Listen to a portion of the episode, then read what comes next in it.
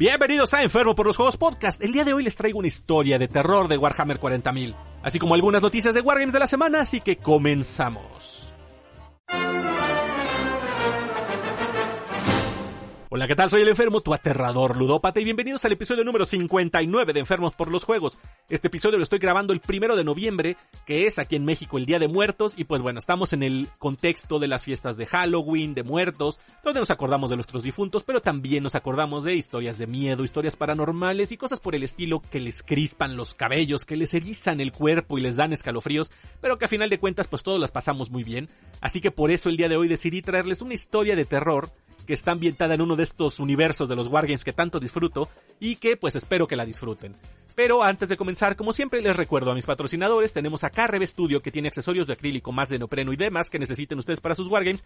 Chequen su catálogo en facebook.com diagonal KRB Studio.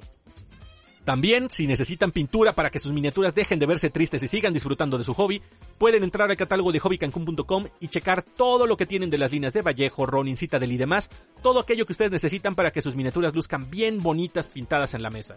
Entren a la página, hagan su pedido y recuerden que usando el código enfermo por Hobby Cancún tendrán un 10% de descuento, aplica algunas restricciones y un mínimo de compra de 400 pesos. Por otro lado, si ustedes disfrutan el contenido que vengo haciendo aquí en mi canal de YouTube, los invito a que consideren apoyarme, puede ser a través de una suscripción por medio de Patreon en patreon.com diagonal enfermo a través de un donativo único por medio de PayPal en paypal.me diagonal enfermo PLJ, pero también algo que me ayuda muchísimo es que ustedes le den me gusta, se suscriban al podcast, dejen comentarios y sobre todo se lo compartan a alguien que crean que puede interesarle. Y ahora sí, vámonos con los saludos y comentarios del episodio anterior.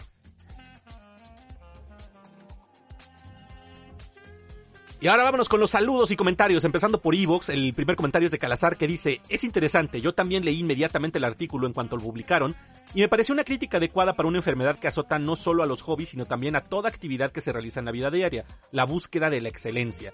En este momento informático se nos atiborra de mensajes como tienes que ser la mejor pareja, el mejor cocinero, el número uno de la clase, el mejor de los deportes, el mejor en los videojuegos, el mejor fotógrafo en Instagram, etc lo cual a la larga hace que sin importar la actividad que realices ya tenga una carga extra de estrés al momento de su ejecución.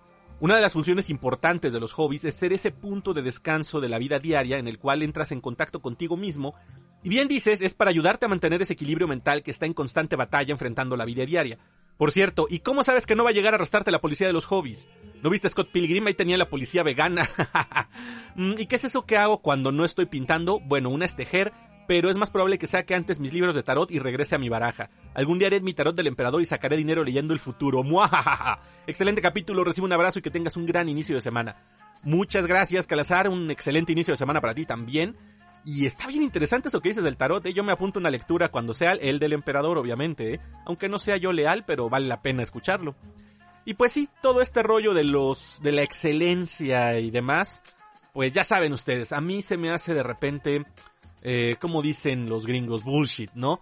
Es algo que pues no debes, no debes dejar que te influya. Yo trato siempre de hacérselo entender a mi hija, por ejemplo, o a cualquier persona que me rodea y que veo que batalla con esto, pues no te olvides que es, es, algo para ti, nadie te va a venir a arrestar. Los veganos son una cosa aparte, ¿no? Pero pues bueno, el que tenga el hobby del veganismo, pues suerte con eso, ¿no? Pero en cuanto a los hobbies, pues no hasta donde yo conozco, ¿no? Luego mi estimado JP Rex que dice, hola enfermo, ya vine a escuchar tu podcast o como se escriba. Pues bienvenido JP, me da mucho gusto que estés por aquí viejo, un abrazo. Y luego me vuelve a comentar que dice, muy buen podcast enfermo, lastimosamente vivimos en una sociedad que nos exige ser los mejores en todo, sin importar si es el trabajo o hobbies. Entonces hay veces que el hobby nos rescata del aburrimiento y al mismo tiempo ser conscientes con las críticas que nos puedan hacer, desanimarnos o querer formar parte del hobby. Así es como se disfruta el hobby en verdad. Y enfermo, me gustaría que hablaras de la toxicidad entre jugadores en todos los aspectos, desde el pintado, armado o a la hora de jugar y cómo esto afecta a los jugadores, desde veteranos y nuevos. Gracias de nuevo JP por el comentario y este, pues sí es un rollo muy denso esto del, de los este, de los intensos en el hobby, pero fíjate qué interesante tema el que propones, el de la toxicidad. Digo, yo afortunadamente no me he tenido que topar así en directo contra personas así. He tenido esa suerte realmente en, la comunidad o por lo menos con quienes yo juego. Ha sido algo muy gratificante el no encontrarme con ese tipo de personas que pues hacen difícil cualquier cosa, ¿no? También tiene que ver que pues llevo poco tiempo en la comunidad, realmente en dos años pues es, es poco con lo que me tengo que encontrar y considerando que uno de esos años ha sido de cuarentena, pues en fin. Pero sí tengo la referencia de otras comunidades donde hay distintos niveles de lo que podemos denominar toxicidad, ¿no? Desde los que se ponen mamones con la pintura, desde los que buscan estirar las reglas, por ejemplo, ¿no? A final de cuentas, pues es gente que sí afecta tanto a veteranos como a nuevos. Yo lo que he visto directamente en los casos que tengo cerca es, por un lado, pues a los nuevos los desanima, los aleja del juego, los hace buscarse otras comunidades o definitivamente perder las ganas de entrar y buscarse otro juego o no buscarse nada, ¿no? Decir, pues yo nada más voy a coleccionar las miniaturas, yo nada más las voy a armar, eh, yo nada más voy a pintar por gusto, pero jugar no porque la gente es bien pinche fea ahí, ¿no? Y por ejemplo, con los veteranos, pues ahí los casos son más fuertes, digamos, porque ya conocen a muchas personas, ya han pasado por muchas situaciones y entonces dice, yo ya no me meto a una comunidad, yo ya no estoy interesado en formar parte de nada, porque conozco a este güey y este güey y este güey, sé sus mañas y este güey me cae mal, o este tipo hace esto, bla, bla, bla, bla. Y a final de cuentas son personas que, con toda su experiencia y todo su conocimiento, se recluyen, terminan jugando entre amigos, terminan este, formando a lo mejor un club muy cerrado, o te digo, juntándose entre dos, tres personas, y son las únicas personas con las que compartan el hobby. Lo cual, pues, si bien es muy respetable, digo, yo soy mucho de jugar con mis amigos, sobre todo ahorita en, estos, en estas épocas, ¿no? Obviamente. Pero en general, mi grupo, los tiraguaches, del cual hablo siempre, pues somos el, el núcleo en el cual nos movemos en el hobby, ¿no? O sea, nos reunimos en casa de alguien, en alguna oficina o donde tengamos chance, y jugamos entre nosotros. Pero sin embargo, pues por ejemplo a mí, a Vic, a su hermano este José Luis, a Lalo, a Giraí, a varios de nosotros, sí nos gusta participar en torneos por el puro hecho de ir y divertirnos, conocer otras personas y demás. Pero tengo varios amigos que dicen, no, la neta yo no voy a los torneos porque me caga la gente ahí, porque ya me han hecho muchas y pues entonces la comunidad pierde. En su conjunto, tanto veteranos como nuevos, creo que la comunidad es la que pierde porque no crece. Tanto estamos todos dispersos, tanto no tenemos sangre nueva, porque a esa gente la espantan, entonces se afecta a la comunidad en su conjunto. Y sea aquí en México, sea allá en Guatemala o donde quiera que estén, pues ese tipo de actitudes afectan definitivamente a que una comunidad crezca de forma sana. Entonces, pues yo sí estoy completamente en contra de eso. Y creo que valdría la pena hablar de algún programa. Voy a traer a alguno de mis amigos veteranos para que nos cuente anécdotas, por lo menos, ¿no? Ah, se me había olvidado mencionar que el otro hobby de JP Rex es coleccionismo. Creo viejo que se lo tenemos todos los que ya estamos aquí. Un abrazote. Y luego a su hermano Pedro, que también me comenta, nítido el podcast enfermo. Y sí, güey, tienes la razón del concepto de éxito en las minis. Como te decía en el directo de hoy, acá en Guatemala la comunidad puede llegar a ponerse algo tóxica. Y me ha pasado un par de veces, en especial cuando empecé, varios de los veteranos del hobby me exigían calidad en mis primeros Fire Warriors. Recuerdo que una vez alguien me dijo, ¿cómo es posible que pintes tus minis de esa asquerosa manera? Wey. Dice, me quedé en shock cuando escuché eso, pues llevaba una semana, una semana en el hobby. Y me exigió que le aplicara highlight a los bordes, me dijo que hiciera luces y así iba la cosa. Casi me alejo del hobby por eso, y eso hace más de 10 meses.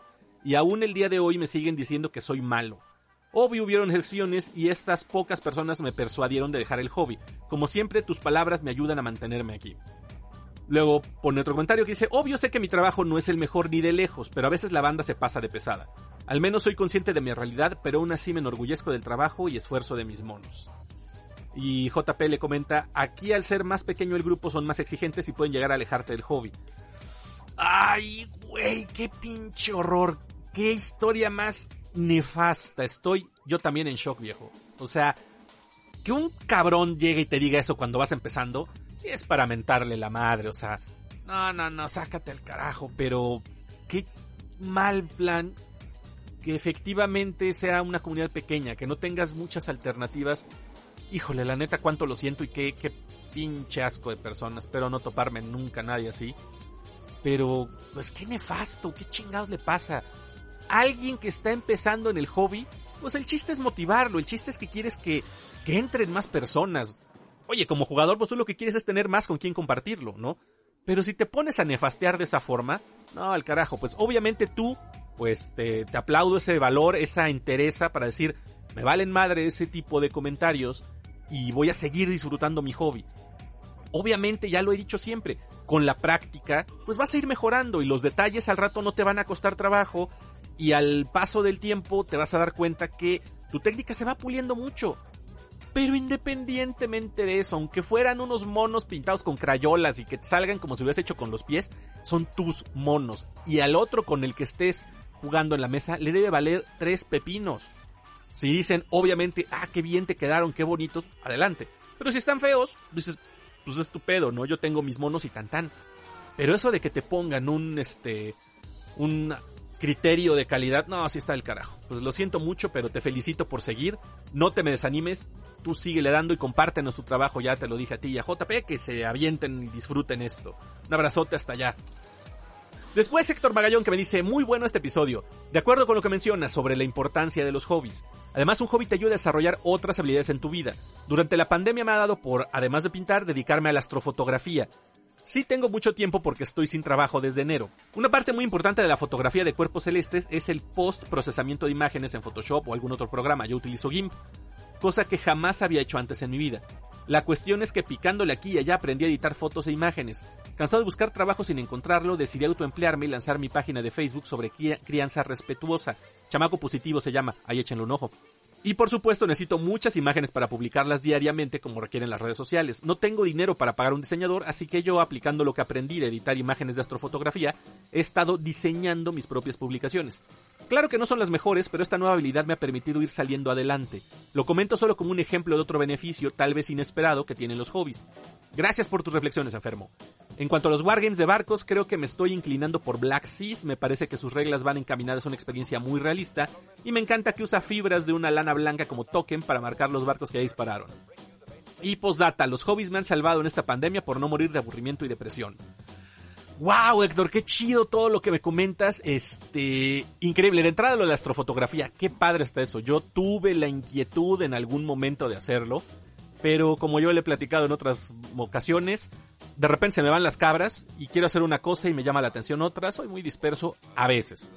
Y bien tengo ahí mi telescopio, me compré varios objetivos y en algún momento intenté hacer este astrofotografía, no tenía yo el equipo para conectar mi cámara, hice ahí algún experimento con una webcam que desbaraté para eso, pero pues me perdí.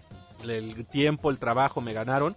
Pero pues qué chido lo que estás haciendo tú ahí, luego compártenos unas fotos porque eso es algo que a mí me, me, encanta, ¿no? La astronomía en general a mí me llama mucho la atención. Puedo pasarme horas mirando el cielo cuando tengo la fortuna de que haya estrellas y, si tengo el telescopio o los binoculares a la mano, puta, y se me van las horas, ¿no? Y es algo hermoso. Eh, qué chido que lo hagas, se me hace padrísimo. Y este, y pues ahí échenle un ojo a la página de, de Héctor, Chamaco Positivo. Pues adelante, me da mucho gusto que, que igual, fíjate este tipo de cosas, ¿no? Nunca sabes cuando una nueva habilidad, algo que aprendes, te va a servir de algo. Y aunque sea el hobby más bobo para algunos, ¿no? Que puedan pensar en lo que sea que se te ocurra, el hobby más extraño, porque hay hobbies que en verdad son raros, pero te dejan algo. Si nos vamos a lo que mencionas al final, ¿no? Simplemente el tener la mente despejada, el no estar deprimido, pues ya es valioso. Pero cuando a eso, aparte, aplicas un conocimiento de ahí, pues ya chingaste. La verdad, qué gusto me da Héctor, te mando un abrazo y pues a seguirle viejo. Mi querido Josh que dice, hola Olita, pues gran episodio hablando de hobby, pero hoy voy a ser breve, hay que disfrutar del hobby sea cual sea, sí señor. Si no lo disfrutas, busca otro hobby el cual echarle tu vida. Gracias por estas aberturas de mente. Es un gusto, Josh, ya lo sabes. Este, muchas gracias por pasar por aquí. Y pues sí, el chiste es disfrutar hobbies y no nada más quedarte con uno, ¿no? Este, disfrutas uno, disfrutas otro. Y en fin, de repente con el paso de los años, pues te vas dando cuenta que hay muchas cosas que disfrutas. Y no tienes que ser el mejor en ninguna. El chiste es que encuentres algo que te dé gusto, algo que te dé placer. Un abrazote hasta allá, Josh. Luego Alberto Gafford que me dice, excelente episodio y muy inspirador. Tuve una mala experiencia con una persona que considera que todo lo que hagas tiene que ser por fuerza un beneficio económico, y aunque estaría padre que me paguen por estar de ocioso, se me hace triste que algunas personas vean el ganar dinero como el único fin de todo lo que hacen y que no pueden hacer algo que les gusta o que disfruten por el hecho de hacerlo. Y comentario 2 dice, personalmente llegué a tener ataques de ansiedad muy fuerte que llegaron a costarme el trabajo desde que pinto monitos, mis niveles de estrés y ansiedad han bajado muy notoriamente. Es verdad que hay que tener una actividad que te motive y te desconecte por un ratito del mundo exterior, ayuda mucho. Oye, qué interesante esto, Beto, también, o sea, qué padres casos los que me están compartiendo, creo que para todos es algo muy enriquecedor. porque coincidimos. El hobby es algo que, que disfrutas, es algo que te ayuda, que te aclara la mente, que te da tranquilidad, que te da una satisfacción porque independientemente, insisto, de los distintos hobbies que puedas tener, al momento en que concluyes algo, yo opino que la satisfacción que te da ese sentimiento de, de conseguir algo, ¿no? Como decía, comparándolo con los achievements en un videojuego, ¿no? Eh, es algo que dices de mis manos, de mi intelecto, de mi imaginación, de mis ratos de ocio, bien entendido como mencionaba, pues te da una satisfacción muy grande. Obviamente el recibir dinero, una remuneración a cambio de algo, siempre es grato, sí, pero eso es un trabajo. Eso es un trabajo y puedes trabajar haciendo fotografía, puedes trabajar pintando miniaturas, puedes trabajar pintando cuadros, pintando lo que sea o construyendo cosas en madera, en fin, cualquier tipo de cosa que a lo mejor empiece como hobby y luego se vuelva una actividad, pero entonces deja de ser hobby. Y si alguien de todo quiere sacar ganancia, no está jodido. Es alguien que realmente tiene la vida jodida porque nunca va a hacer algo por gusto, sino simplemente lo va a hacer por dinero. Entonces siempre eso va a ser trabajo. Ahora que si logras que un trabajo te guste, pues bueno, estarías del otro lado, digamos. Pero no, qué triste caso de esas personas. En fin, me da mucho gusto enterarme también otro caso, ¿no? Que el hobby te ayude a superar cualquier tipo de problemas que te enfrente, pues chidísimo, la verdad, qué bueno Alberto, muchas gracias por compartir y un abrazote para ti también. Mi queridísimo pero revueltas con el alias de Cagatintas Homero dice, gozar. Un día leí a un marica decir algo así como, nunca me arrepentiré de haberle dedicado mi vida al placer. Me di cuenta que mi vida en general había girado en torno al placer. Si trabajaba, ahorraba, estudiaba o me esforzaba, todo era en función del gozo de algo. Podré ser olvidado por la historia y nadie escribirá epopeyas sobre mi tránsito por este mundo, pero nadie me quitará lo bailado. Eh, muy interesante reflexión, muy a tu manera, mi querido, pero este, pero sí, el hecho de esforzarte con un objetivo, así sea, mira, es que el placer yo lo puedo entender de distintas maneras. Si dices yo trabajaba para irme de viejas, pues son placeres efímeros, ¿no? Entonces ahí no sé qué tanto es por un placer, sino más bien por una experiencia momentánea, ¿no? Podemos verlo así. Al igual que los que dicen, pues es que yo trabajo para pagarme el chupe, para pagarme el, desmadre, ¿no? Pues como que en esos casos no estás esforzándote por algo duradero. No quiero decir que cualquier hobby tenga que convertirse en un objeto que vayas acumulando en repisas y en vitrinas y cosas así. A lo mejor tu hobby también puede ser algo efímero. Algo que dices, ya lo terminé y puff, desaparece o lo regalas, qué sé yo. Pero eh, el objetivo es distinto, es trascendente. Y creo que ahí está la diferencia. Mientras un acostón con una vieja, una peda o lo que sea, pues te dura lo que dure, como dice la expresión, aquí lo demás te va a construir algo. Lo otro, pues lo único que te quita es dinero y tiempo pero ¿qué te deja? Eh, lo bailado, como dices, nadie te lo quita, pero bueno, son perspectivas diferentes. Y en fin, me deja otro comentario que dice, postdata, el Joto era don Ernesto Hemingway, pero que voy a poner algo de ese man, así que en vez de eso, aquí te pongo a don Tomás Borge. Dice, mi venganza personal. Mi venganza personal será el derecho de tus hijos a la escuela y a las flores. Mi venganza personal será entregarte este canto florecido sin temores. Mi venganza personal será mostrarte la bondad que hay en los ojos de mi pueblo. Implacable en el combate siempre ha sido y más firme y generoso en la victoria. Mi venganza personal será decirte buenos días, sin mendigos en las calles, cuando en vez de encarcelarte te proponga que sacudas la tristeza de los ojos. Cuando vos, aplicador de la tortura, ya no puedas levantar ni la mirada, mi venganza personal será entregarte estas manos que una vez vos maltrataste sin lograr que abandonaran la ternura. Y es que el pueblo fue el que más te odió cuando el canto fue lenguaje de violencia, pero el pueblo hoy, bajo su piel rojinegro, tiene erguido el corazón. Tomás Borge. Ah, qué bonito esto, mi querido este Pero Revueltas. Interesantes tus perspectivas, como siempre, viejo. Ya sabes que yo lo aprecio y lo valora mucho, tu muy particular punto de vida, que siempre la voy a respetar. Este, te mando un abrazote, carnal. Luego mi querido Anónimo Mau que dice, excelente podcast, si no disfrutas el hobby o los juegos, estás jodido, no sé qué haces aquí. En concreto, las críticas, el 95% de las veces son para mejorar y no para joder. Pero algo que me han enseñado es que mientras me guste a mí, que se jodan los demás. Disfruten y no se queden con las ganas. Eso sí, como dice el enfermo, primero hay que cumplir en casa y luego lo demás. Saludos, soy Mau. Gracias, Ma, un abrazote viejo y qué interesante, muy bien resumido todo lo que hemos visto ahorita en los comentarios. Al carajo con los demás si no les gusta.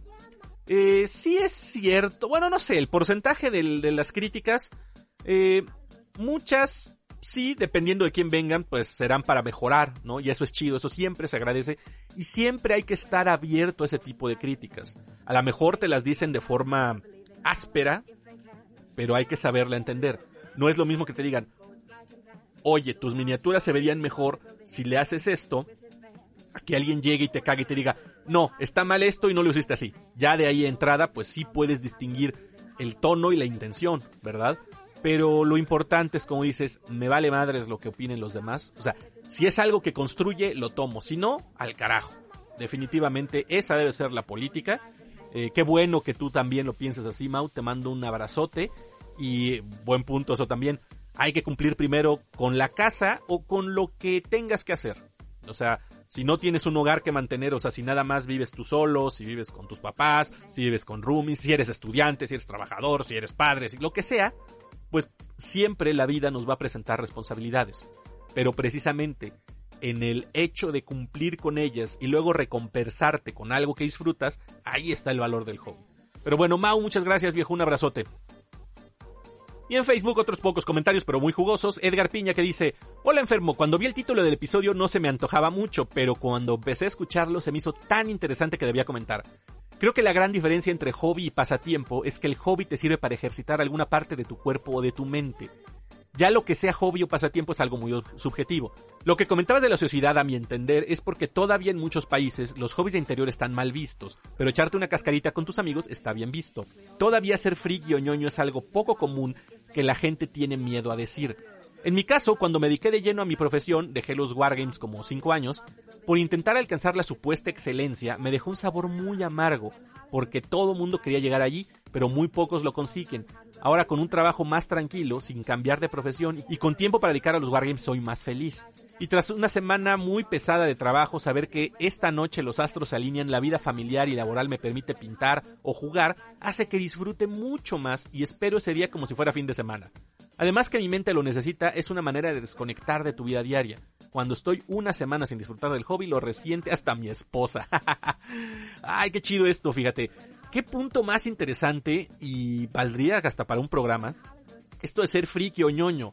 Digo, no sé si ya lo hablé en algún momento, pero digo, ahorita los frikis, los ñoños, los geeks o como le quieran decir, en la época actual, la tienen barata. Si bien, como dices, todavía muchos, dependiendo de su contexto, lo pueden ver con cierto, eh, un poco de pena y son de closet, digamos. Ya es menos, definitivamente ya es menos. Muchas personas aceptan ser frikis de cualquier cosa. Pero sí, y a mí me tocó más ese tiempo, ¿no? A mí me tocó el tiempo donde efectivamente era muy mal visto el que estuvieras haciendo algo en un interior, o sea, el que estuvieras haciendo algo en casa, te tachaban de huevón, te decían inútil, te decían cualquier cosa, te mandaban a la calle de un patín, y pues, qué gacho porque eso era limitar las habilidades que puedes desarrollar. A mí me encanta dibujar, o bueno, lo hacía mucho cuando era joven, Ahorita pues es algo que tengo muy atrofiado, tiene mucho que no dibujo y es algo que, que creo que soy bueno, o era bueno en mi momento, nunca un maestro, pero sí algo ahí la llevaba. Pero pues lo dejé, ahí sí no solo por críticas, sino más bien pues por falta de tiempo, ¿no? Pero pues es terrible que, que te pongan obstáculos la familia, los amigos, la sociedad en su conjunto, ¿no? Qué chido igual lo que tú dices, como ya hemos visto en otros casos disfrutarlo, hacer que te despejes de la realidad que a veces puede ser abrumadora, pero el tener ese momento de sosiego donde puede ser lo que tú disfrutas, pues vale un montón la pena, ¿no? En fin, un abrazote, Edgar, muchas gracias. Mi querido Bruno que dice, me recargo en la pared, no voy a poder escuchar hasta las 3 pm. Pues bueno, ya me comentó después que lo pudo escuchar, así que ahorita veremos qué nos dice. Pero antes, mi queridísimo Eric Domínguez que dice, retomamos el volverte a escuchar, enfermito. Muchas gracias, tío Gonti, qué gusto y pues aquí seguimos, viejo, te mando un abrazote. Y ahora sí, regresa Bruno que dice, pues listo, después de un largo día de clases de kinder a distancia, pude escuchar el programa. Qué gusto saber que te inspiraste en el artículo de opinión sobre el hobby. En esta ocasión escuché el podcast mientras pinto una calaquita del Skeleton Horde de Warhammer Age of Sigmar, una mini de 50 centavos que como me está gustando. En esta ocasión lo tomé con esa mentalidad, disfrutar la pintada y terminar a mi ritmo. A pesar de que sí hay algunas personas que creen ser la policía del hobby, somos más los que estamos en este asunto con fines recreacionales. Gracias por un nuevo episodio y espero el próximo. Muchas gracias a ti Bruno, ya te dije, la idea la sembraste tú y te lo agradezco mucho. Y pues sí, definitivamente disfrútalo. Esos esqueletos están bien chidos, por cierto, ya los vi. Y pues vale la pena disfrutarlo, ¿no? Pintes lento, pintes rápido, pintes... A lo mejor hay gente que disfruta pintando en chinga y pintando mucho. Está bien, mientras sea tu gusto, adelante, ¿no? Qué chido y pues bueno, muchas gracias Bruno, un abrazote. Por último, Wargames Cancún que me dice, siempre lo he dicho, todos deberían tener un hobby. Completamente de acuerdo contigo, viejo. No importa qué, no importa que sea coleccionar taparroscas o fichas o monedas o pintar o tomar fotografías o bailar o lo que sea, algo que te llene a ti. Eso es algo que yo le recomiendo a todo mundo y pues esperemos que todo el mundo realmente lo entienda de esa manera. En fin, un abrazote y muchas gracias. Y eso es todo en cuanto a comentarios, así que vámonos con los saludos y empezando con mis queridísimos patrons que me ayudan a que este espacio siga creciendo y yo siga llenándome de monos. Muchas gracias a Diego del Vecchio, a Cero Madera, a Sebastián Flores, a Sergio Adrián y a Wally. Una basota a todos ustedes, gracias por confiar en mí, gracias por apoyarme. Y después pasando con mis queridísimos amigos los tiraguaches, les mando un fuerte abrazo a todos y sobre todo a ti Vic, que te vamos a extrañar como no tienes una idea, cabrón. Pero bueno, ya nos veremos para darnos un abrazo de despedida. También a mis amigos del Palomazo Podcast, Turi, Gima y Carlos, les mando un fuerte abrazo y qué gusto que ya están produciendo. Es un placer escucharlos nuevamente. A Raúl Kilian Dartijano del Especialista Podcast, que también es chidísimo escucharlos, señores. Y acuérdense que el especialista me arruina porque vaya que me dejan cosas en la cabeza. Un abrazote. A mis amigos Omar y Jorge de fuera del tablero y a mi queridísimo César y a todos los sigmareados. También un cálido abrazo a larga distancia, pero con mucho cariño a mis amigos Huicho, Adrián Contreras, Bazarro, Lilith, Alison y Michelle, a Alan, Sergio Adrián, Pablo Navarro, Wally, Santiago, Samuel, Moisés, Andrés El Regio, Rodo 13, Romay, Rosochino, Eric Contola, Siquios, Frank, Arturo Miranda, Franco, César Cruz, Pero Revueltas, Mauricio, Nicolás Torres, Ernesto Arias, Luis Mejía, Richard Antonio, Carlos Ramos, Edgar Cruz, Bruno, a todos los que están ahí siguiéndome en Instagram, los que me acompañan en Facebook y en mi canal de YouTube, muchas gracias a todos ustedes y un muy, muy fuerte abrazo nuevamente los grupos de Facebook donde comparto mis publicaciones, La PAM, el Club de la Pelea con Monitos de Plástico, Jugadores de Mesa de la Ciudad de México, Terra Invicta, Midranor Market, Board Gamers México, Warhammer México, el Sector Hidalgus, Juegos de Mesa Puebla, Juegos de Mesa Aguascalientes y Juegos de Mesa y Tablero. Recuerden checar el trabajo de mis colegas creadores. En video tenemos a nuestro Overlord Hobby Studio, a Studio Oblivion, a Bicefalo la Cueva de Chomer, Mad Goblins Workshop, la Luna Teca y la Matatena. Y escuchen los podcasts de Sigmareados fuera del tablero, cápsulas del hobby, el Trollcast, Mariachi Meeple y el Escuadrón Wargame. Y vámonos ahora con las noticias de esta semana.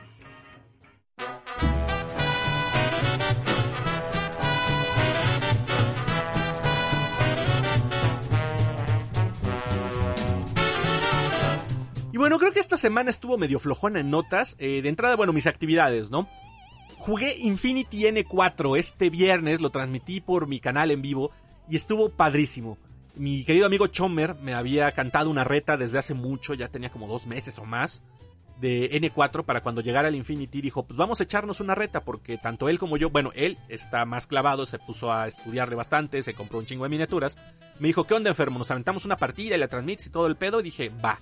De hecho, me aventó el desafío de tener todas las minis pintadas para ese día, para el evento. Él se le aventó una apuesta sin... No sé en qué estabas pensando, mi querido Chomer. De que el que no tuviera las minis terminadas, pues o invitaba a las chelas o algo más. Como yo no soy mucho de chelear, digo, no es que no tome, pero no, no me encanta. Este, terminó, él perdió porque llegó con un par de minis sin pintar. Así que llegó aquí a la enfermocueva que nos reunimos para jugar y con un delicioso pan de muerto, el cual mi lonja te agradece bastante, mi queridísimo Chomer. Y este, nos aventamos la partida. Si bien algo tropezada porque pues yo estoy bastante verde, Chomer ya está dominando bien las reglas. Pero qué pinches divertida me di. La neta me encantó el Infinity, es un juegazo. Me quedé con muchas ganas de seguir aventándome otras cuantas partidas, entenderle más al sistema, tener unos cuantas miniaturas más para, pues, para poder hacer unas listas más a gusto, pero como primera impresión del juego me quedo fascinado sí es un poco más complicado en algunos aspectos. No es que sea difícil, pero te hace pensar de una forma distinta que es muy interesante. Vaya, si ya tienes experiencia con algún otro wargame, pues nada más es cosa de entenderle cómo funcionan ciertas... Vaya, cómo funciona lo que ya sabes aquí, pero también estar consciente de lo que se hace aquí que no se hace en otro juego. Es lo que me pasó a mí, por ejemplo, en respecto a Hammer, el hecho de que tu miniatura tiene que quedar mirando hacia un lado para que ahí va a reaccionar, se me fueron un par de cosas por eso, ¿no? Y el también estar consciente de que tu oponente va a reaccionar a cada cosa que hagas, híjole, de repente se te va porque yo estoy acostumbrado a que ah, me muevo aquí, me muevo acá y ya de aquí te disparo y no, que aquí nada de eso. Me muevo, ah, pues yo también te tiro y entonces cambia muchísimo la perspectiva, pero realmente es algo que vale mucho la pena. Entonces yo invito a todos a que se animen a probar Infinity en algún momento. Eh, ya seguiré yo haciendo contenidos al respecto porque la neta me encantó. Así que próximamente habrán más cosas con Infinity, seguro.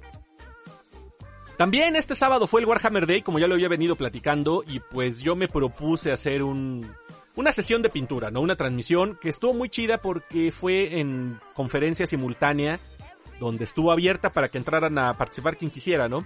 Y ahí me acompañó este, mi querido Ever, el niño rata, estuvo Alan, estuvo Darbiel, por ahí pasó Lalo, estuvo Franco. Y mientras nosotros estábamos ahí charlando y pintando, también estuvieron en el chat varios de mis, de mis queridos amigos.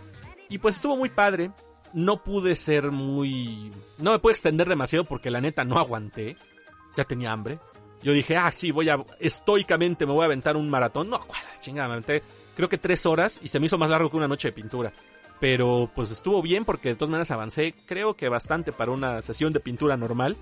Y fue un orco el que me regaló mi querido Bruno, que está bien chido y pues ya lo dejé bastante trabajado, así que espero acabarlo pronto. Pero pues estuvo padre. La verdad me la pasé muy bien, disfruté mucho la compañía. Eh, ya saben que pues así seguirán las noches de pintura y eso, pero a ver si luego podemos hacer más eventos así grupales, porque siempre es muy chido compartir con la comunidad precisamente este hobby que todos tenemos. Eh, también muy importante aviso, el próximo martes vamos a hacer el informe mensual de Minis MX 2020, que toca ahora turno a octubre. Eh, estén pendientes todos los que subieron sus miniaturas, porque van a salir en el informe y los invito a que sigan participando con el hashtag, ahora el de este mes es MinisMX2020 noviembre en Instagram y los que son miembros de la PAM pueden hacerlo directamente eh, subiendo sus fotos en el álbum que está correspondiente al mes. Recuerden, solo eh, reportamos, solo reseñamos lo que se suba en el mes. O sea, si ahorita alguien de ustedes dice, es que acabo de terminar la miniatura ahorita y la subí a Instagram con el hashtag de octubre, pues mejor, aunque la hayas empezado en octubre y se te pasó el tiempo, ponle el hashtag de noviembre para que salga en el siguiente informe. Porque si no, pues de repente el informe se nos desborda, se vuelve un desmadre.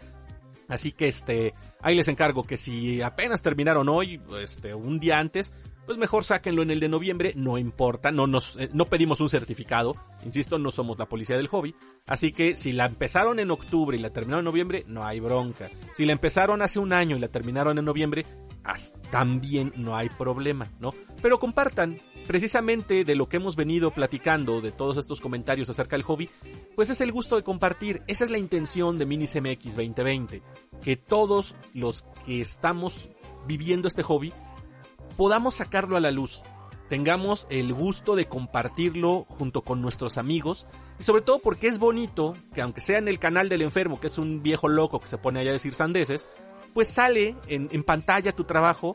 Digo, a mí ese tipo de cosas siempre me ha dado gusto. Entonces yo lo hago con esa intención de que ustedes también puedan tener ese, ese gusto de que todo mundo vea tu trabajo.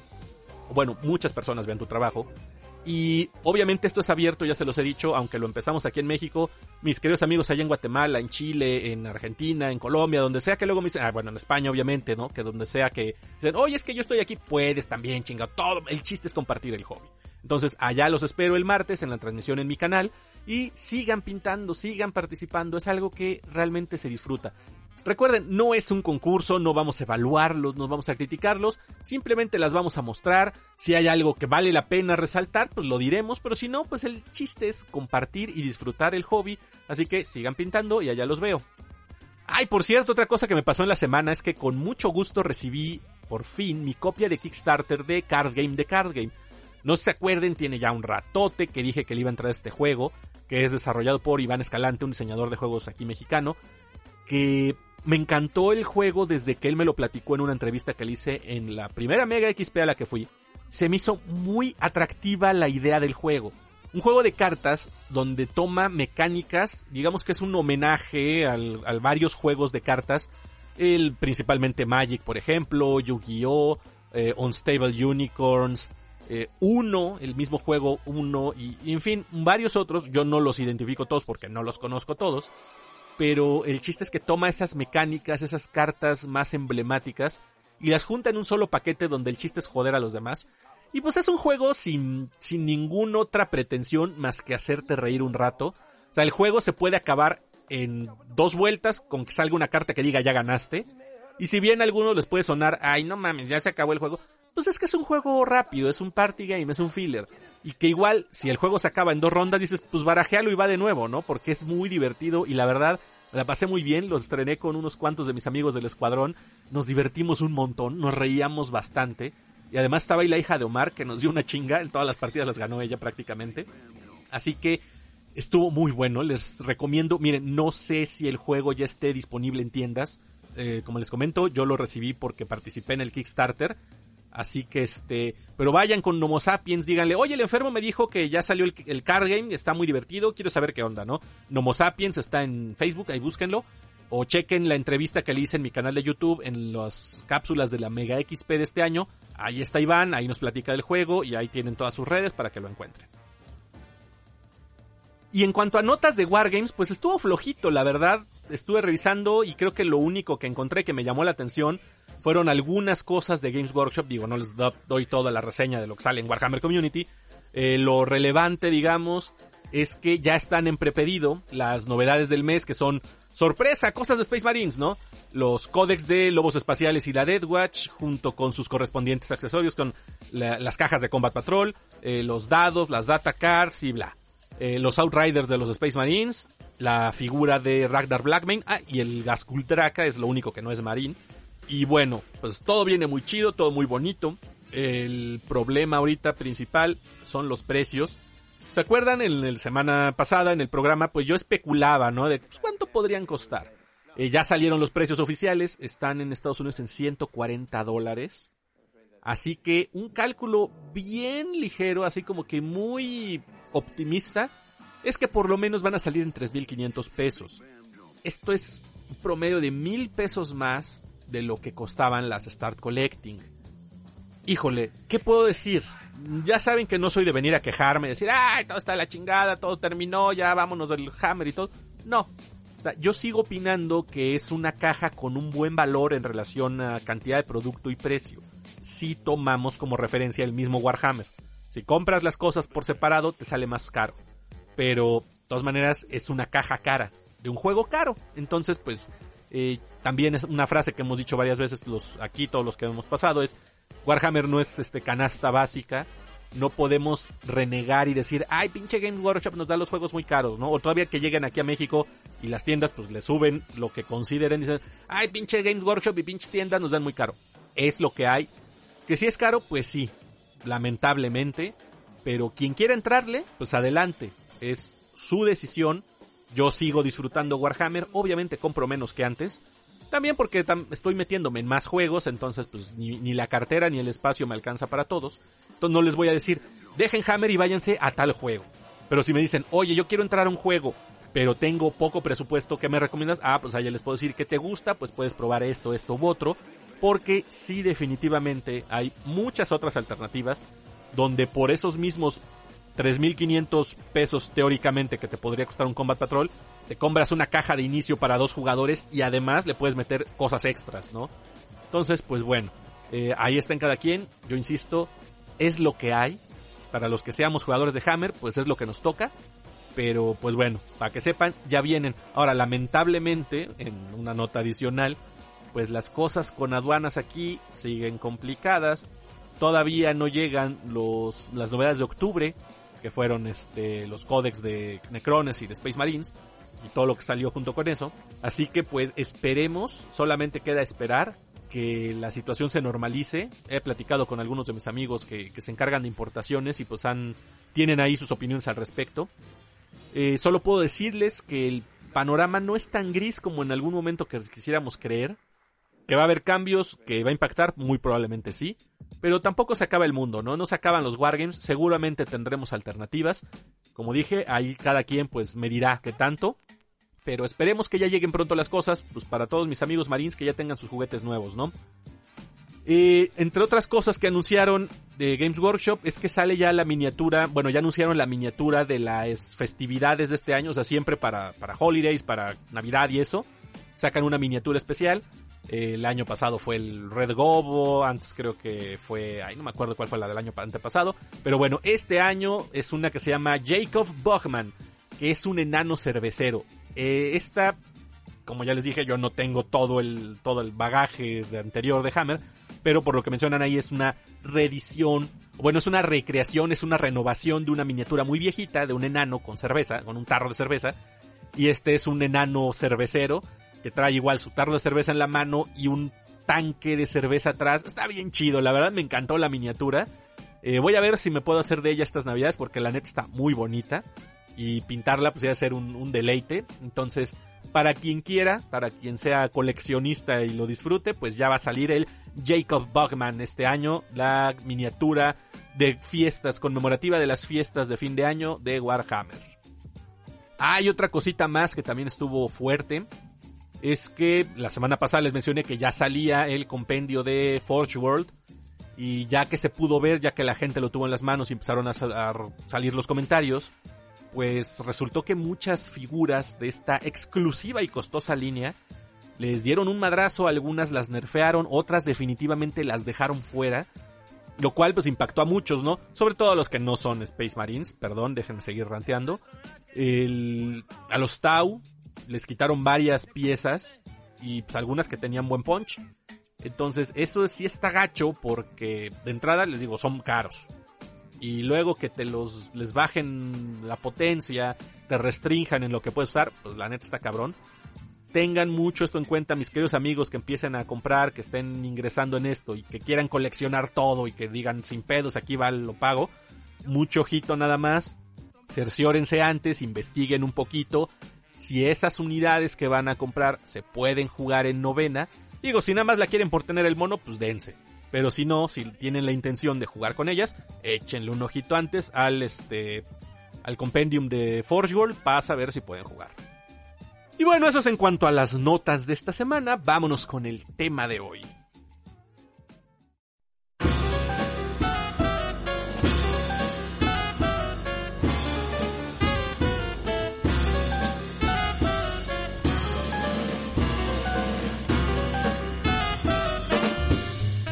Hoy les vengo a narrar una historia de terror ubicada en el universo de Warhammer 40.000 que espero las disfruten, así que sin más preámbulos los dejo con La Última Estación.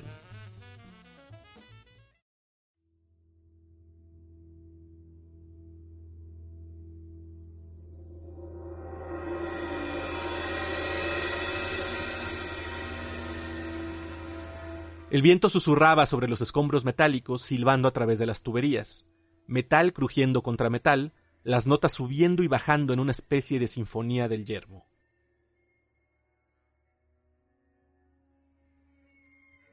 Las ruinas eran una masa oscura sin forma en la noche. Montañas de una silueta afilada se cernían sobre Vicia Reinhardt mientras ella y su hermano se abrían paso hacia la estación abandonada. No había luna. La única luz provenía del brillo de la decadente periferia de Carchera, uno de los antiguos sectores industriales de la ciudad. El prolongado declive de Carchera comenzó por sus alrededores y sus fábricas dejaron de funcionar hace siglos.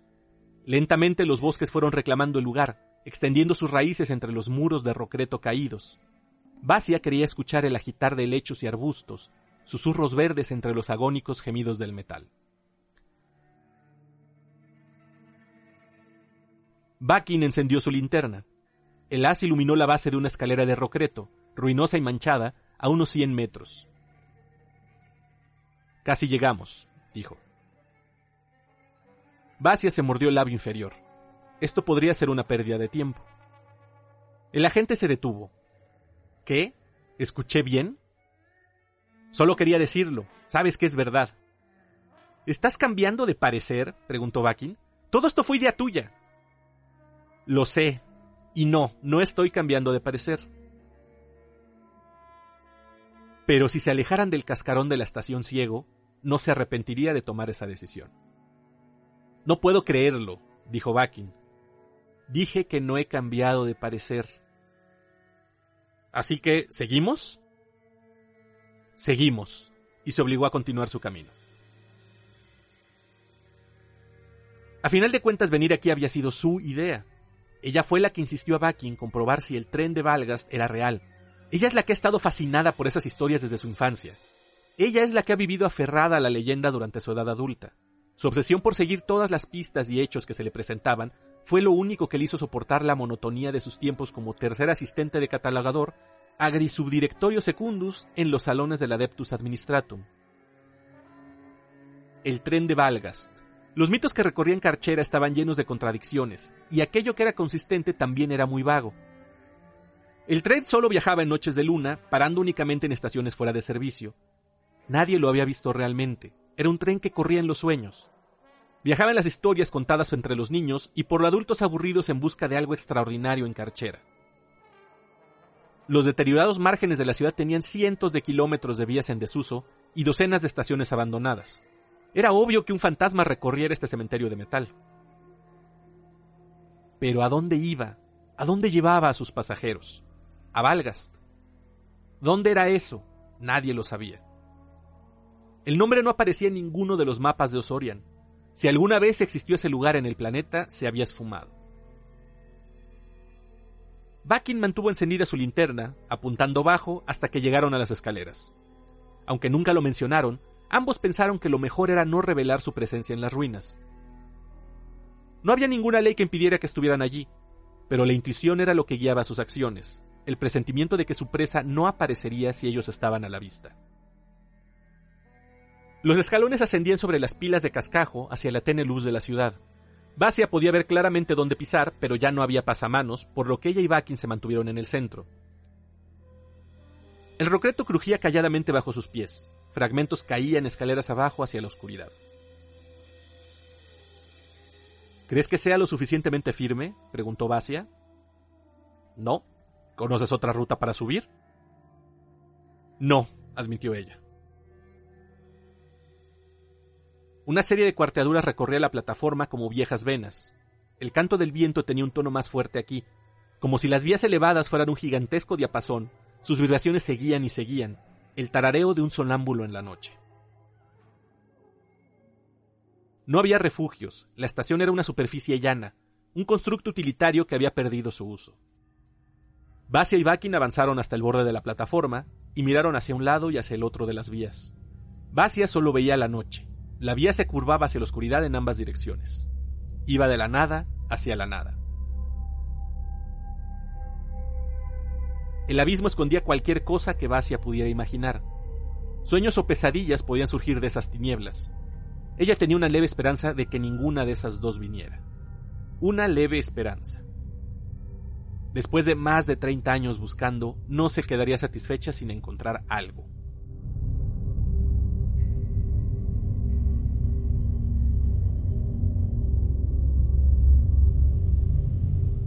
Pasó una hora, luego otra.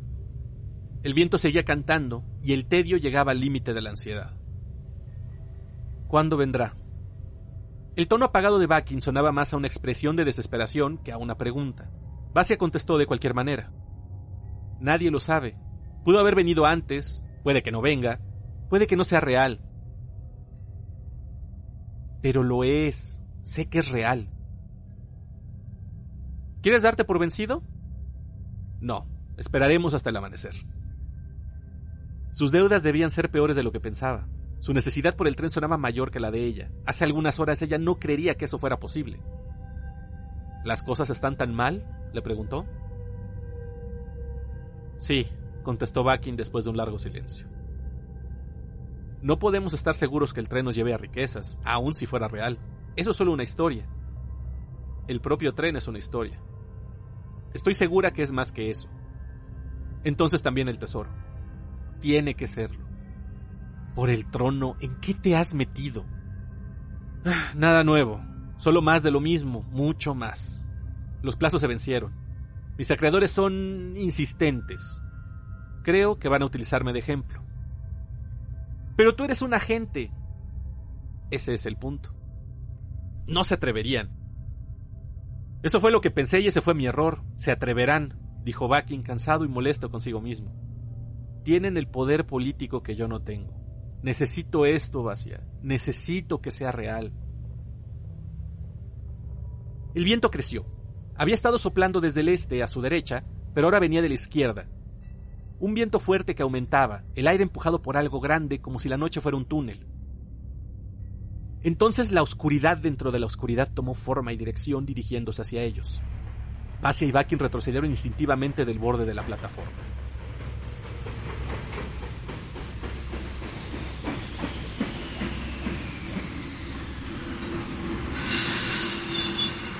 El tren era inmenso, mucho más grande de lo que podían soportar las angostas vías magnéticas.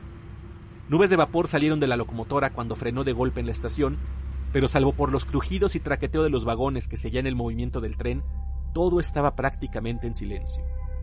No había lámpara.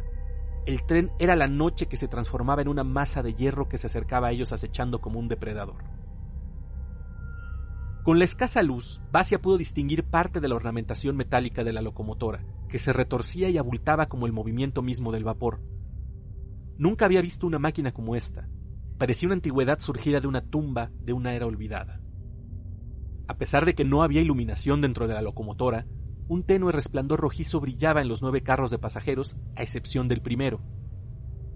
El tren se detuvo y el carro central quedó frente a Basia y Bakin. Las puertas se abrieron con un silbido ante ellos y las demás permanecieron cerradas. Una invitación, susurró Basia. Contempló el tren mientras su corazón palpitaba con fuerza. La realidad de la leyenda era abrumadora. Ella imaginó muchas cosas a lo largo de los años, algunas siniestras y otras esperanzadoras, pero todas pálidas, pequeñas y vagas comparadas con lo que tenía enfrente. No podía moverse, apenas podía pensar. La impresión la dejó pasmada. Bakin aclaró su garganta. Una invitación, repitió carraspeando. Así que aceptaremos, dijo con mayor firmeza y dio un paso dentro del vagón de pasajeros. Bakin, dijo Basia, espera. Él giró y la miró, pero permaneció en el tren. No. Las puertas se abrieron para nosotros, para nosotros. El tren sabía que estábamos aquí. ¿Qué tal si es una trampa? Entonces no estoy en una peor situación de la que ya estaba. ¿Vendrás conmigo o no? Ella dudó. Ligeros ruidos escapaban del tren detenido. La estaba esperando. Debería irme a casa, pensó. Lo había comprobado, no necesitaba saber más. Pero si me voy, ¿siempre me lo preguntaré? Abordó el tren. Realmente nunca hubo otra alternativa.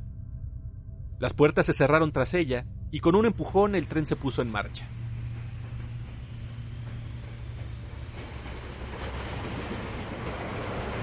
A pues, dijo Basia. A dijo Baque.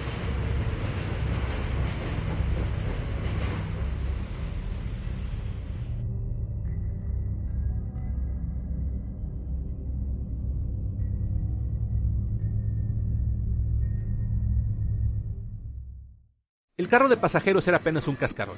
No había asientos ni decoración de ningún tipo, solo el negro acero del casco y el tenue parpadeo de las tiras de iluminación. Su luz rojiza hacía poco más que crear sombras. Había arañazos en las paredes, algunos de ellos profundos, como piel desgarrada. Basia los recorrió con los dedos, siguiendo los trazos que hacían entre ellos, y retiró la mano antes de sentir un patrón. ¿Qué es ese olor? preguntó Baki. Basia arrugó la nariz. El olor en el aire le hizo pensar en insectos y en el paso del tiempo. El tren aceleró y el vagón se mecía ligeramente de lado a lado, Basia miró por la ventana. La vía se alejaba de Carchera y las luces de la ciudad iban desapareciendo. Estaban adentrándose en la oscuridad, en la profundidad del vacío. El tren viró de pronto y el coche se sacudió. Basia casi cae al suelo y Bakin llevó su mano instintivamente a su mazo de descargas. No iba uniformado, pero había colgado su arma en su cinturón. La sacó y ahora miraba hacia el siguiente vagón. ¿Qué sucede? preguntó Basia. Creo que escuché voces. Se asomaron por la ventanilla de las puertas de conexión entre los vagones. No había nadie allí.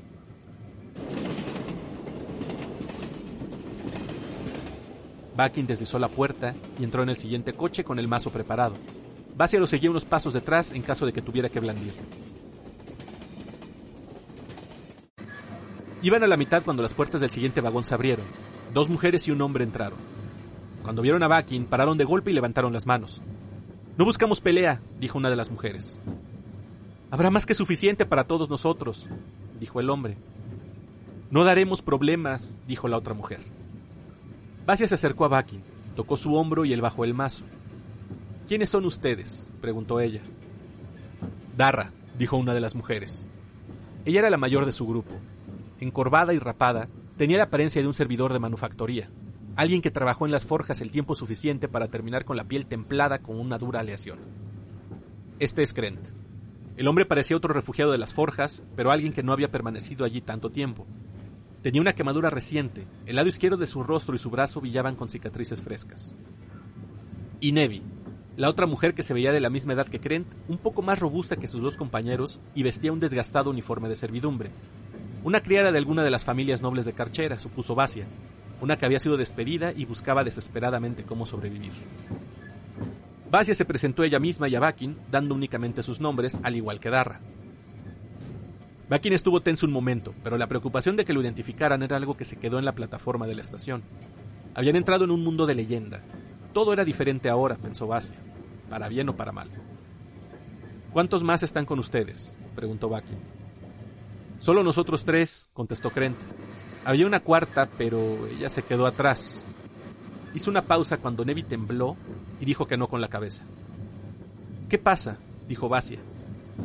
Está muerta. No estamos seguros, dijo Darra. Lo está, insistió Nevi. Estoy segura de lo que vi. Estaba muy oscuro, dijo Krent. Muy oscuro para estar seguros. No, no lo estaba, no tan oscuro. Ella tropezó. De alguna forma se tropezó y cayó debajo del tren. La boca de Basia se secó. Si me hubiera quedado, ¿también habría tropezado? Entonces se tropezó, dijo Darra. Tendría que haber sido más cautelosa. Tendría que haber venido con nosotros. A Valgast, dijo Basia. Así es, dijo Krent, y sus riquezas. Darry asintió. ¿Ustedes creen en eso? preguntó Basia. Lo creemos, dijo Darra enfáticamente. Sí, dijo Nevi, pero ella sonaba como alguien que rápidamente estaba perdiendo la fe. Tengo que creerlo. Ella está sola, explicó Darra. Cuatro hijos, todos enfermos, esposo muerto. Ella necesita esto. ¿Y tú? preguntó Basia. Yo estoy cansada de pasar hambre, dijo Darra apenas conteniendo la ira. ¿Y qué hay contigo? le preguntó Basia a Krent. Yo solamente, solamente quiero que mi vida sea algo más allá de la mera supervivencia. Su esperanza sonaba desgastada por años de emplearla sin sentido. ¿No es eso por lo que todos estamos aquí? Yo solo quiero saber la verdad, dijo Basia. Se preguntó a sí misma si tenía que haber dicho esto en tiempo pasado. ¿Han visto a alguien más en los otros carros? les preguntó Bakin. Los últimos dos vagones están llenos, dijo Krent. Deben ser como 20 o 30 personas. Vienen en grupos pequeños como nosotros. El tren ha estado haciendo un recorrido alrededor de Carchera. Miró hacia la ventana y a la oscuridad que había afuera. Esto es el tramo más largo que hemos recorrido sin hacer una parada, agregó. Así que vamos a Valgas, dijo Bakin. Todos estamos de acuerdo, pero eso no nos dice nada. ¿Alguien sabe hacia dónde nos dirigimos? No, dijo Darra, nadie lo sabe. Está muy oscuro para ver algo y no se puede abrir ninguna ventana. Nos ofrecimos para ir a la locomotora. Tal vez había alguien allí que pudiera decirnos algo. Basia se dio cuenta de la pausa que hizo Darra. Tal vez hubiera alguien allí.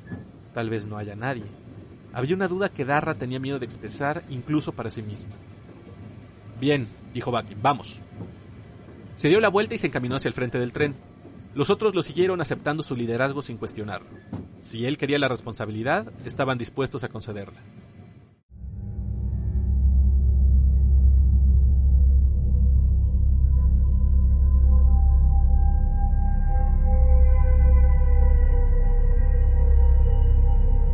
La luz del siguiente vagón era aún más tenue que en el que entraron originalmente, Solo había una tira de iluminación funcionando y parpadeaba constantemente. Basia se asomó por la ventanilla como había hecho previamente Bakin y se retiró con un sobresalto. ¿Qué? preguntó Bakin. ¿No lo viste? Hay alguien allí. Volvió a mirar. No veo a nadie. ¿Qué viste? Al fondo, alguien con una túnica, creo. Su piel era muy pálida. ¿Estás segura? Sí. Pues ellos deben haber subido antes, dijo Krent en una de las primeras paradas. ¿Han visto a alguien más con túnicas? le preguntó Basia escéptica.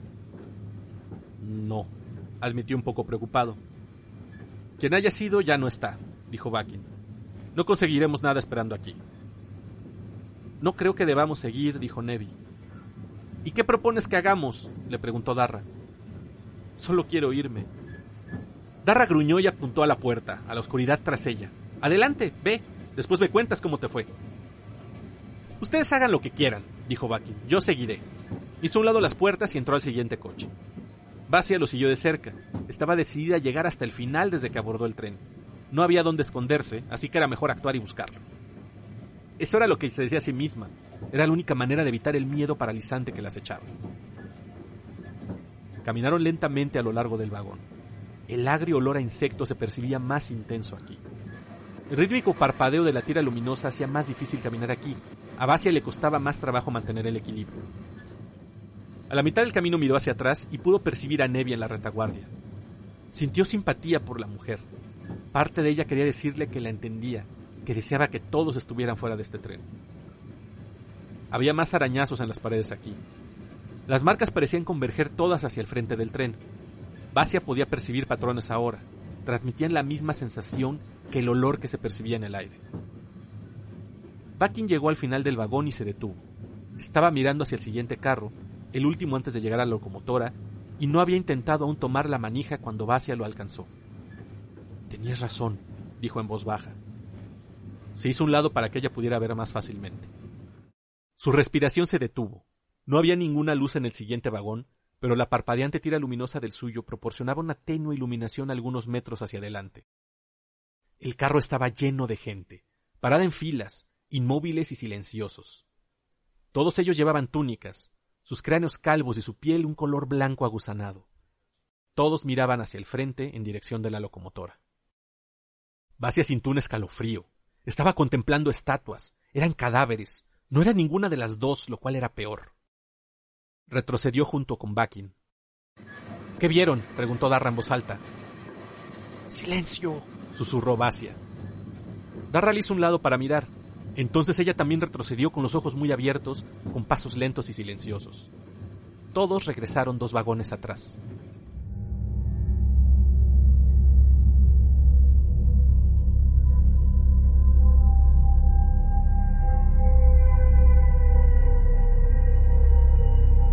¿Quién? ¿Qué creen que eran? preguntó Krent. No quiero saber, dijo Neville. Tiene razón, dijo Basia. Su curiosidad estaba más que saciada y la maldijo por haber existido. De acuerdo, dijo Bakin. Estaba sudando y su ansiedad no ayudaba en nada para calmar a Basia. Bien, no queremos lidiar con ellos, no importa lo que sean. No me quedaré aquí esperando a que nos encuentren. ¿Qué opciones tenemos? preguntó Darra. Creo que lo mejor sería ir al fondo y reunirnos con los otros que ustedes estaban, dijo Basia. La fuerza está en los números. Bakin señaló su mazo. ¿Alguien más estaba armado? No, dijo Darra. No hasta donde yo vi. Y no sabemos si esos cadáveres con túnicas lo estén, pero consideremos que sí. Puede que no sean peligrosos, dijo Nevi esperanzada en que alguien estuviera de acuerdo para aliviar sus propios miedos, pero nadie lo hizo. Bakin se acercó a la ventana derecha y la golpeó para probar. Cristal blindado, murmuró. ¿En qué estás pensando? preguntó Basia, incrédula ante la locura que creyó imaginar en su mente.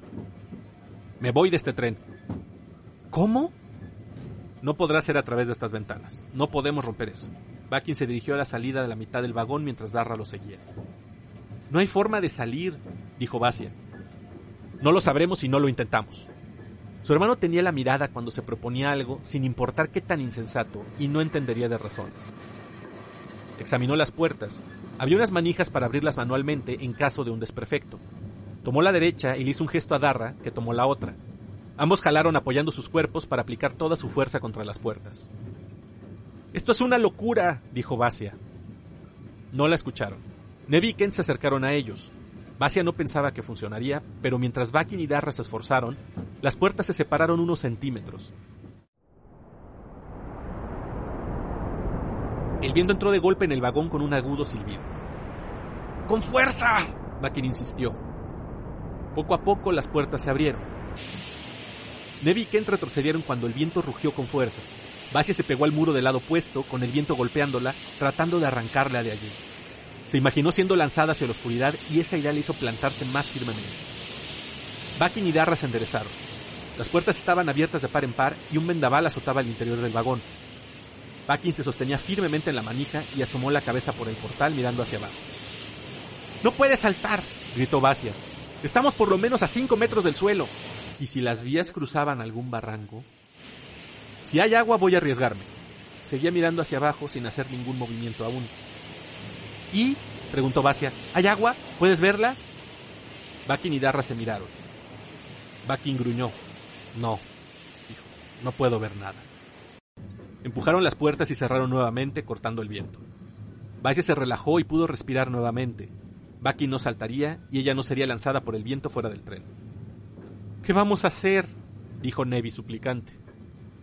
No hay nada que hacer, dijo Basia. Estamos aquí hasta el final del camino. No había duda de que la próxima parada sería la última. La ciudad estaba muy lejos y sabía en su corazón la esperanza de otras estaciones. Bakin golpeó la puerta con frustración. ¿Se encuentra bien? le preguntó Nevi y ella sintió. Debemos irnos al fondo, dijo Basia, unirnos a los demás. Fuerza en los números es todo lo que nos queda, añadió Krent. Es mejor que nada, dijo Bakin y se dirigió al próximo vagón, caminando al frente como si hubiera sido su propia idea.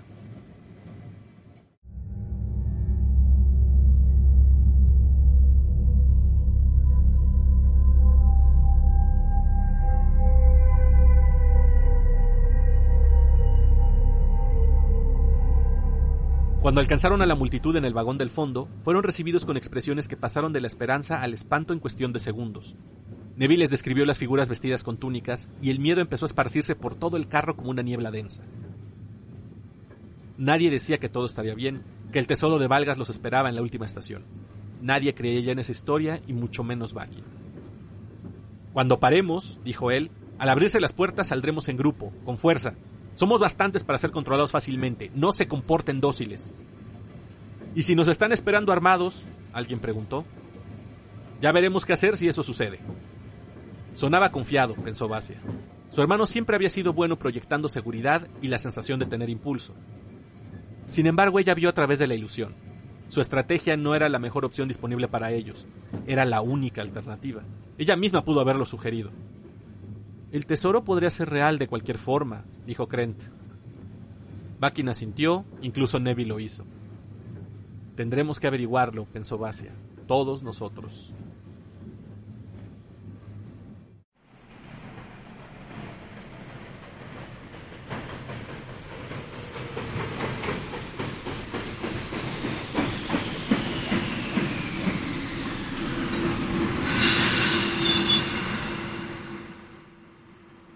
Horas después, lejos aún del amanecer, el tren comenzó a frenar y se detuvo. Las puertas se abrieron y el aire frío entró en el coche. Había una incertidumbre colectiva. Basia fue la primera en avanzar. Quería salir del tren. Hizo un gesto a Bakin y salió con decisión hacia la plataforma frente a ella. Los otros la siguieron rápidamente. Fuera del tren, una serie de antorchas dispuestas irregularmente ardían en columnas de acero, iluminando el entorno con un brillo ondulante. Las sombras avanzaban y retrocedían sobre un conjunto confuso de construcciones metálicas. La plataforma estaba en lo que alguna vez fue una gran estación Maglev. Una docena de vías convergían aquí y entraban en las ruinas de un conglomerado de manufacturías. Un fragmento de pared de rocreto, que aún estaba en pie junto a una de las antorchas, tenía un letrero. Complejo Bogardus. Ningún Valgast, dijo Basia mirando el letrero. El nombre se desvaneció en la niebla del mito. El complejo Bogardus era un nombre con una resonancia distinta, una de pérdida, el antiguo derrumbe de una civilización. Hace siglos que las manufactorías aquí cerraron. Este lugar solo permanecía en el distante pasado de Carchera. Era una cosa que fue y ya no era, cuyo recuerdo se convertía en polvo. Del otro lado del tren, las criaturas con túnicas también desembarcaron. Seguían sin voltear atrás. Nos están ignorando, dijo Bakin. Bien, dijo Krent, entonces nos podemos ir. ¿A dónde? preguntó Basia. Estaban a miles de kilómetros de Carchera. ¿Estás pensando caminar de regreso por la vía? ¿Puedes ver en la oscuridad? Se van, dijo Nevi. Las figuras se retiraban, adentrándose en las ruinas, siguiendo la línea de antorchas. Debemos seguirlos, dijo Bakin. ¿Estás loco? exclamó Nevi. No nos han atacado, no hemos sido capturados. Tal vez exista algo que valga la pena encontrar después de todo. Entonces tenemos que ver, dijo Darra. ¿Tenemos? preguntó Nevi. ¿Acaso puedes volver sabiendo que no hiciste todo lo posible por tus hijos? No, dijo Nevi. ¿Y si no podemos regresar? preguntó Basia, pero empezó a caminar con Bakin de cualquier forma. No había otra cosa que hacer. Los demás lo siguieron. Basia escuchó incluso algunos murmuros esperanzados, gente intentando convencerse de que Bakin tenía razón, intentaban aferrarse al sueño que los trajo a este lugar. A su vez, ella intentó resignarse. Estaba a punto de descubrir la verdad del mito sin importar si lo quisiera o no.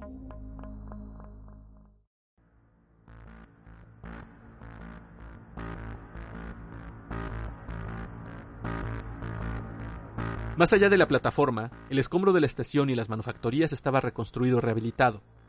Los pasajeros del tren a Valgas descendieron una rampa de hierro desgastado y rocreto que se internaba en un amplio túnel. Chimeneas y fachadas resquebrajadas se inclinaban sobre ellos formando un techo angular. Metal retorcido se extendía desde los muros como brazos.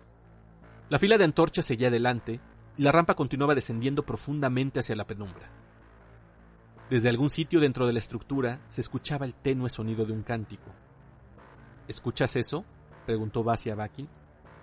Sí, y no puedo entender lo que están diciendo. No parece ninguna alabanza al emperador que yo haya escuchado. ¿Y eso cambia nuestra situación? No. Ella miraba el vaso en la mano de Bakin y deseaba haber tenido un arma. El piso comenzó a nivelarse. Basia observó algunas fisuras en las paredes que parecían pasadizos. Supuso que este túnel era una vía primaria que cortaba a través de una red al interior de las ruinas. No le gustaba el rumbo que estaba tomando su imaginación, ya que de cualquier manera no había nada que pudiera hacer. Los cantos empezaron a sonar más fuerte, y por fin la fila de pasajeros cruzó por un enorme y anguloso portal. Entraron en una cámara circular por lo menos de 30 metros de largo. El techo debía alcanzar al menos unos 5 metros. Estaba envuelto en tinieblas, apenas tocado por la luz de las antorchas. Afilados ángulos resplandecían y las sombras de un entramado de acero hizo pensar a Basia en una red. Este era su corazón. El centro del techo estaba completamente oscuro. No había nada que pudiera percibir a partir de la luz de las antorchas. ¿Esa es una entrada? Había cientos de personas con túnicas aquí, todos cantando y mirando hacia arriba. Todos tenían la misma palidez enfermiza, pero las formas de algunos cráneos perturbaron a Basia. Estaba muy lejos para distinguirlo en la oscuridad, pero había algo inhumano en sus siluetas.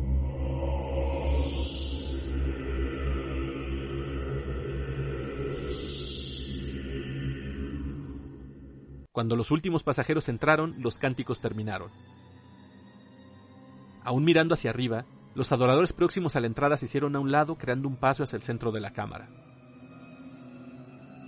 No, dijo Basia. Precisamente, asintió Bakin.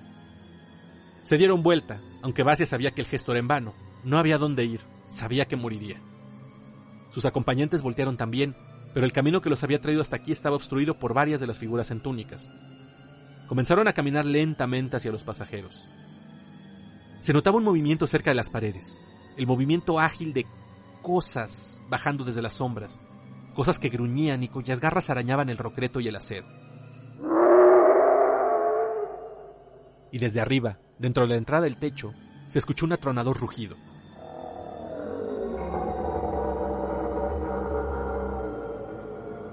Bakin levantó su mazo y miró hacia arriba, preparado para pelear, hasta que la cosa cayó desde el techo impactando con fuerza el rocreto, y él dejó caer el mazo, su cuerpo flácido por el terror.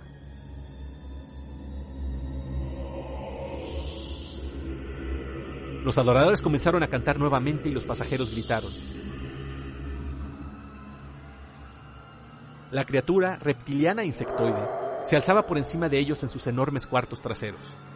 Dos de sus cuatro patas eran cuchillas de hueso, las otras dos tenían la apariencia de brazos, y el primer pensamiento de Basia fue que lo más horrible era la manera en que esa cosa, completamente inhumana, imitaba lo humano y lo convertía en monstruoso, con una extremidad convirtiéndose en una mano sosteniendo una cuchilla dentada y la otra en un látigo de cartílago flexible.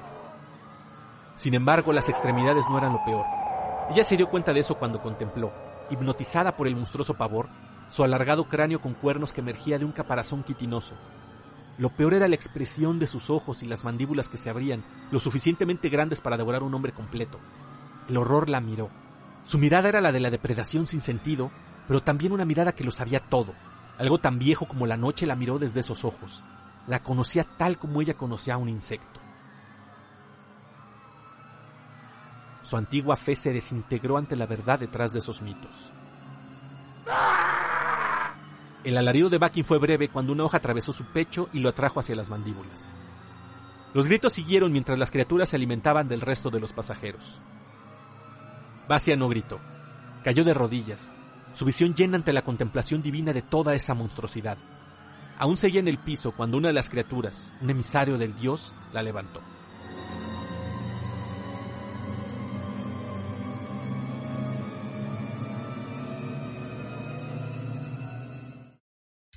Mucho más tarde, cuando se encontraba desembarcando del tren en Carchera nuevamente, se regocijó en su nueva fe y en el conocimiento de que su propio ser había sido alterado, transformándole en parte de la verdadera divinidad. Renovada, convertida en profeta, caminó hacia la ciudad, lista para compartir la historia de trenes míticos y riquezas a quienes quisieran escucharla. Había una leyenda que esparcir, había mentes curiosas que atraer, había un mundo que cosechar.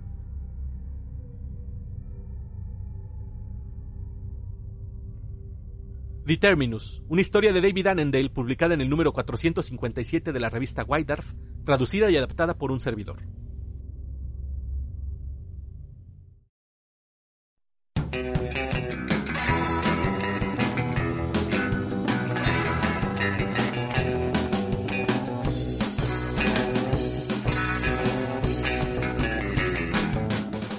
Qué tal? ¿Qué les pareció? Espero que hayan disfrutado tanto como yo disfruté prepararla. Eh, la verdad pensé que iba a ser una historia corta. Yo la leí en la White Dwarf de este mes y se me hizo muy curioso una historia de terror ubicada en el, en el universo de Warhammer 40.000, ya que ese universo por definición es de terror. Todo es grimdark, todo es guerra, todo es desesperanza. Pero pues me llamó la atención, insisto, porque era una historia tal cual de terror. Entonces, después de leerla, me llamó la atención y pensé hacerla como un extra para el podcast. Eh, sin embargo, después de estar traduciendo un buen rato de la cantidad de cuartillas que me quedaron al final, dije, no, creo que esto no es este, un extra, esto va a ser el episodio completo porque ya si no va a quedar larguísimo. Así que el tema que tenía planeado por hoy, pues lo pasaré para después, según como vean el calendario. Pero bueno, ojalá hayan disfrutado estas fiestas, que se hayan pasado un Halloween divertido, pero encerrados en casa que hayan hecho una ofrenda muy bonita para todos sus difuntos, que hayan comido mucho pan de muerto, que se le hayan pasado bien recordando esos grandes momentos, esas personas que se nos adelantaron pero que están en nuestro corazón. Espero de verdad que hayan gozado estas fiestas. Y pues bueno, no nos queda esperar más que Navidad porque el año ya se nos acabó. Así que mientras tanto, a seguir disfrutando, a seguir haciendo nuestro hobby, Muchas gracias como siempre, pero sobre todo gracias por abrir tus oídos y dejarme entrar allí para susurrarte mientras haces tus actividades diarias, que compres más y más miniaturas y que disfrutes de este tenebroso y delicioso hobby. Cuídense mucho por favor y nos escuchamos aquí la próxima semana. Adiós.